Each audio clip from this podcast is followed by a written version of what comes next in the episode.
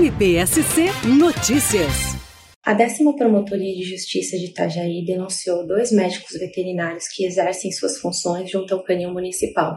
Por meio de investigações iniciadas a partir de denúncias, constatou-se que os médicos veterinários praticavam maus tratos contra os animais abrigados, principalmente contra os cães domésticos, que eram mantidos em ambientes insalubres, repletos de fezes, sem tratamento de feridas e sem alimentação adequada.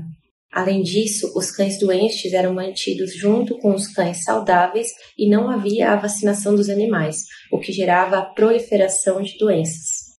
A denúncia foi recebida pela juíza da primeira vara criminal de Itajaí e foi concedida medida cautelar para afastamento dos médicos veterinários da função, com prejuízo da remuneração.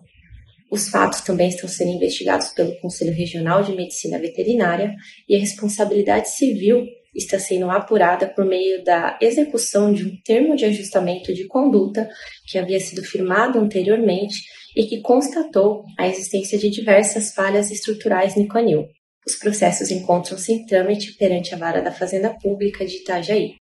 A décima Promotoria de Justiça atua incansavelmente na defesa do meio ambiente, buscando o desenvolvimento sustentável e a sadia qualidade de vida tanto dos seres humanos quanto dos animais.